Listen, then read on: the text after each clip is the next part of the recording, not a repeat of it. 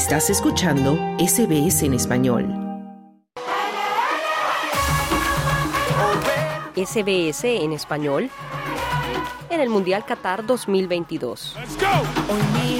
Ya comenzamos nuestro informe del Mundial de Qatar justamente con Sergio Levinsky desde allá mismo en Qatar. ¿Cómo estás, Sergio? Muy bien, Claudio, ¿qué tal? ¿Cómo estás? Un placer. Todo muy bien, aquí emocionado, luego de la segunda semifinal, lamentablemente se acabó el cuento ¿no? de, de, Marruecos, que eh, llegó a la semifinal a jugar con el campeón, ¿no? vigente Francia, sin embargo no pudo avanzar, fue un partido, digamos, bastante disputado, a pesar de un resultado 2 a 0. Francia marcó al inicio del partido y al final del partido y luego digamos que fue pragmático, fue un equipo que no se desdibujó, aguantó la presión de los marroquíes, aunque mostró digamos algunas vulnerabilidades, digamos sobre todo por las bandas. ¿Qué te pareció el partido, Sergio?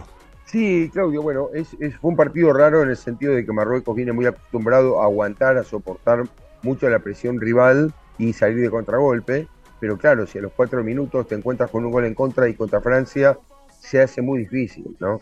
Francia es un equipo de grandes individualidades, de grandes jugadores en todos los puestos, y claro, ya ganando desde muy pronto, se afianzó mucho.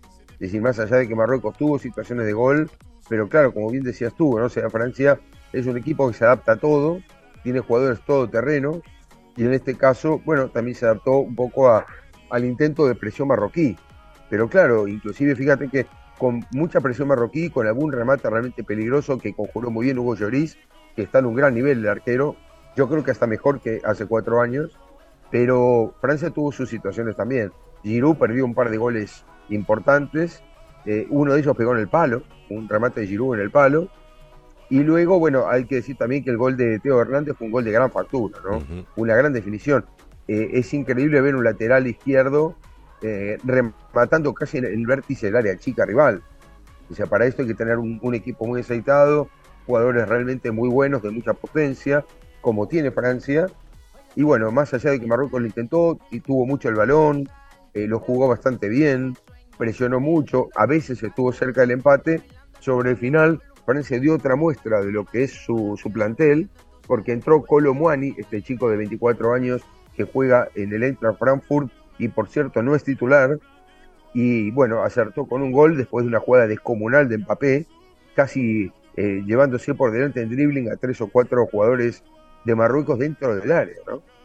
Así que bueno, eh, creo que Francia termina siendo un justo vencedor y además un lógico finalista de acuerdo a lo que venimos viendo en el Mundial. Creo que es la final más lógica, por, por especialmente octavo para aquí, de lo que se vio y por otra parte un, final, Claudio, a pedir el PSG, ¿no? Porque, eh, ¿quién diría, no? Que Qatar, que es el principal inversor del PSG, tendrá una final con las dos estrellas del PSG, Messi y Mbappé.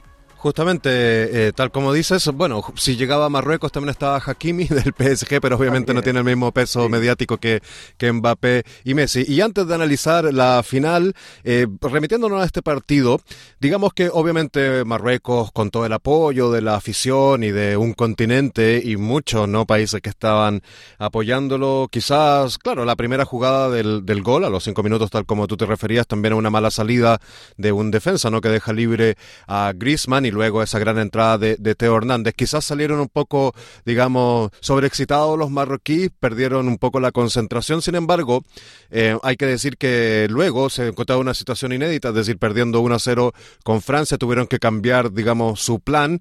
Lo hicieron bien durante bastante tiempo, pero se les notó también cansados. Luego tuvieron que sacar a Bufal, a Nasiri, que no pudieron hacer lo suyo, y, incluso a Amrabat, que ha sido, digamos, una máquina todo el mundial, también se le, ve, se le vio perder pelotas y al final eh, de manera fácil. Sijic también lo vimos muy cansado y claro, Francia fue inteligente, esperó a Marruecos y salió al contragolpe algunas veces, pero también como, como comentaba anteriormente, tu, eh, Marruecos, ¿no? Sobre todo por las bandas de Sijic y Hakimi, pero también por el lado de Bufal y luego eh, Atialá, tuvieron la oportunidad de entrar. ¿Tú crees que esto, digamos, este planteamiento de Francia fue el correcto frente a Marruecos? Yo creo que es, hay, es difícil decirlo porque, claro, cuando se encuentra con un gol tan pronto, después eh, el equipo francés es muy pragmático y se adaptó muy bien. Eh, tal vez, no, no sé si era el mejor planteo, pero bueno, eh, creo que lo que tiene Francia es un gran orden, un gran orden táctico, ¿no? Me parece que quizá podía haber reforzado más un poco la marca en las bandas, pero también es cierto que un cuerpo Teo Hernández tiene una enorme tendencia a irse al ataque. Mm. Se lo ve mucho en el Milan haciendo eso, ¿no? Una Mm. gran tendencia, que creo que para la final del domingo también puede ser muy importante, un factor clave que Argentina deberá estudiar y ver cómo lo para. Sí, justamente en esa misma banda está Mbappé, está Teo Hernández. ¿Quién va a ser el encargado? Claro. Nahuel Molina eh, será el encargado ¿no? de, la, de la marca y va a necesitar Sí. ayuda seguramente del mediocampo porque también Messi juega por ese lado y seguramente no va, no va a bajar a defender. No, no, claro, claro. Me imagino cerrándose eh, o, o por lo menos tratando de llegar a De Paul o algún jugador. Lo que pasa que, bueno, hay que ver si no se asigna otra función a De Paul o a McAllister tratando de cerrar. Pero bueno, claro, eh, será muy difícil contener esa banda. Es la banda más poderosa que tiene Francia, ¿no? Del otro lado no es lo mismo Dembélé, eh, creo que es diferente. Me parece que por el lado de, de Mbappé y de Teo Hernández está la, la clave de, de Francia. Y por supuesto Chouameni, que hace jugar bastante al resto del equipo. Sí, y vamos a hablar de inmediato de- del planteamiento que podría tener Argentina, pero recordemos también que Francia perdió hoy a Rabiot y a Upamecano, sin embargo, bueno, Ibrahima Konaté y, y Fofana no hicieron un, un mal partido. ¿Crees que podrían pelearle la, la ti- titularidad a Rabiot y a, em, y a Upamecano? No, no sé, pero en principio creo que no. Eh, creo que Rabiot y Upamecano son titulares en este equipo. Me da la sensación de que simplemente Didier Deschamps apeló al banco a lo que tenía, pero me parece que Rabiot y Upamecano, si están bien, creo que van a jugar la final. Y por el lado de Argentina hemos visto una Scaloni también que ha ido modificando al, al equipo argentino, ¿no? Según las circunstancias, partió con un, eh, digamos, un equipo contra Arabia Saudita, luego de la derrota obviamente ha ido cambiando, uno de los grandes sacrificados ha sido el Papu Gómez, que no, no ha vuelto, digamos, a, a la titularidad. Eh, ¿Te parece que volverá a cambiar o este equipo que venció a Croacia podría ser la clave para vencer a Francia también? No, yo creo que, que lo único que puede llegar a cambiar, hay uh, una o dos posibilidades solas. Una es que ponga línea de cinco, que lo hizo en algún partido, y que a lo mejor eso genere el ingreso de Lisandro Martínez. Y la otra es que vuelva Di María, que la veo más complicada, ¿no? Porque en general en Argentina se tiende a pensar que de octavos para adelante hay que tener un estilo un poco más pragmático conservador. Entonces dudo mucho que, que juegue. Hay que ver cómo está físicamente Di María pero me inclino a pensar que va a jugar este equipo con muy pocas variantes, casi seguro. Eh, Enzo Fernández, McAllister y De Paul jugarán seguro, eh, Julián Álvarez seguro, Messi seguro, eh, los centrales eh, seguro, por el lado de, de Molina seguro. Tagliafico hay que ver Mm, qué va a pasar, porque claro. el titular allí es Acuña, por el lateral izquierdo, pero después de lo que jugó Tagliafico días pasados en la semifinal contra Croacia, lo veo difícil que salga, ¿no? Ha jugado un gran partido, sí. No, lindo, lindo desafío van a tener ambos técnicos, como tú decías, tienen un, un planteles, ¿no? Bastante ricos en jugadores, en experiencia, pero también hablamos de una final donde obviamente se requiere también algo más, otra cosa, y como tú decías, bueno, Di María es uno de los que podría entrar, Eh, sin embargo, ¿lo ves equilibrado? ¿Cómo, cómo ves este partido, digamos, en porcentaje de posibilidades? Yo creo que si es por plantel, Francia es candidato a ganar. Es el mejor plantel del Mundial, sin ninguna duda. Un plantel riquísimo que se dio el lujo de no traer a Kanté, ni a Pogba, ni a Benzema, por ejemplo, ¿no? Eh, es un plantel muy rico. Pero me da la sensación de que hacer un partido único sí que le da la posibilidad al otro equipo de ganar. Y me parece que Argentina ha jugado un buen Mundial. Me parece que termina redondeando hasta aquí un Mundial algo superior al que hizo Francia. Pero es parejo y creo que con una tendencia, yo diría, de 60 o 55-45, digamos, todavía mejor, a favor de Francia. El tema es ese. Yo creo que si esto fuera una serie a cinco partidos, te diría que las chances de Francia serían más altas. Mm. Pero como es a partido único, me da la sensación de que eso equilibra al otro equipo. Y en este sentido sabemos que las dos figuras seguramente descollantes ¿no? de ambos equipos, Messi y Mbappé, van a ser cautelados ¿no? por defensas eh, y mediocampistas franceses. ¿Crees que tanto Francia hará un plan especial para detener a Messi como Argentina para detener a Mbappé, siendo que, claro, puede pasar el tema de la sábana corta, ¿no? Te tapan los pies, se destapa la cabeza o al revés, ¿no? Claro, en el caso de Argentina creo que es lo que hablábamos. Me parece que va a ser una cuestión de reforzar la banda más que otra cosa. No, no veo marca personal, pero sí reforzar la banda. Y en el caso de Francia, creo que se irán agrupando en la zona de Messi, tratando de reducir a los espacios.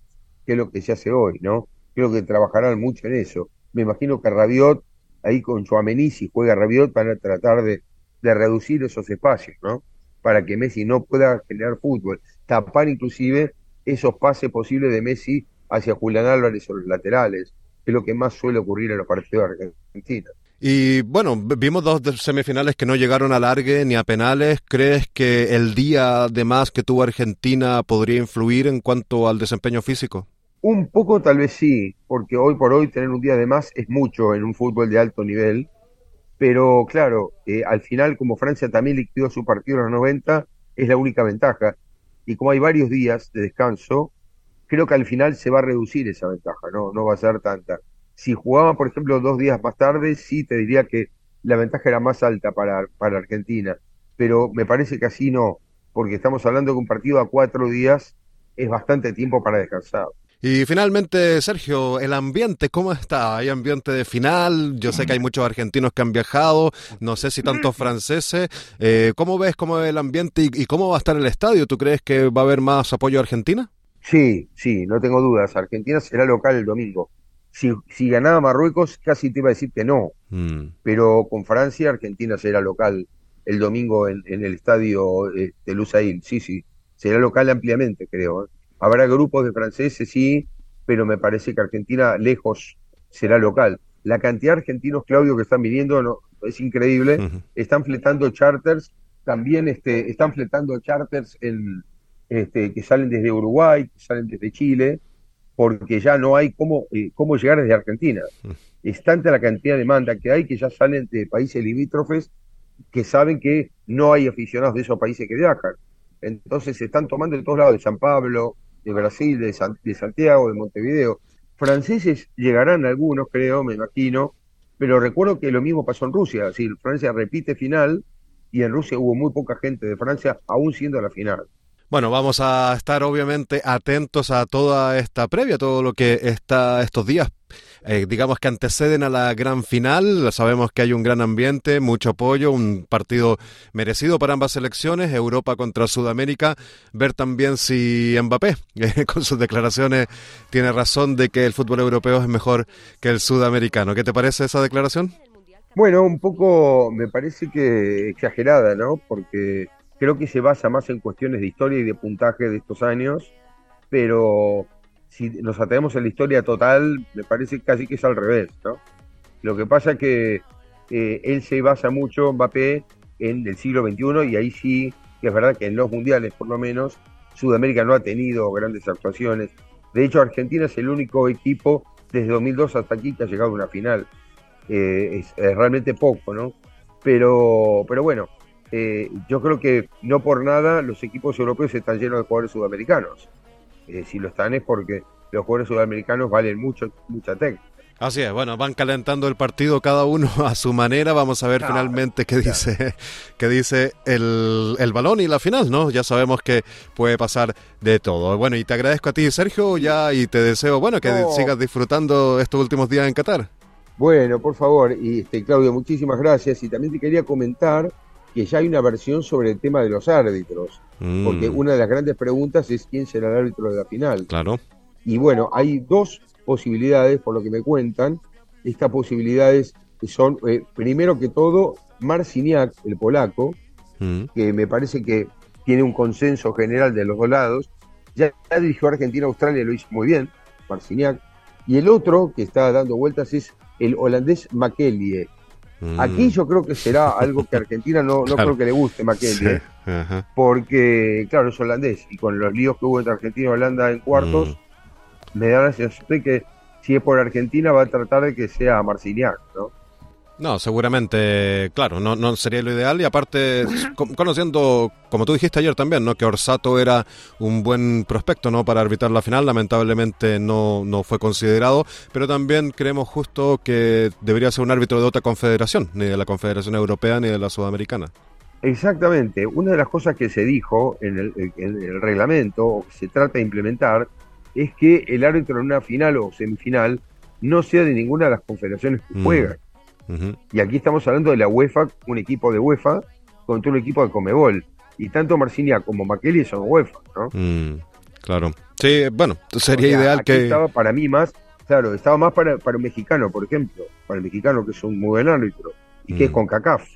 Mm, sí. Pero bueno, eh, esa fue una decisión aparentemente por lo que me dicen de la FIFA.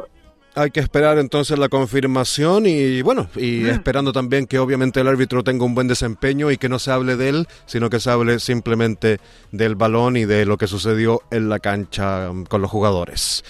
Sergio Levinsky, muchísimas gracias por este completo informe y te deseo unos buenos días antes de que comience la final, relajarse, disfrutar y, ponerse ahí ya atento a lo que viene. Muy bien, Claudio, muchísimas gracias. ¿eh? un abrazo.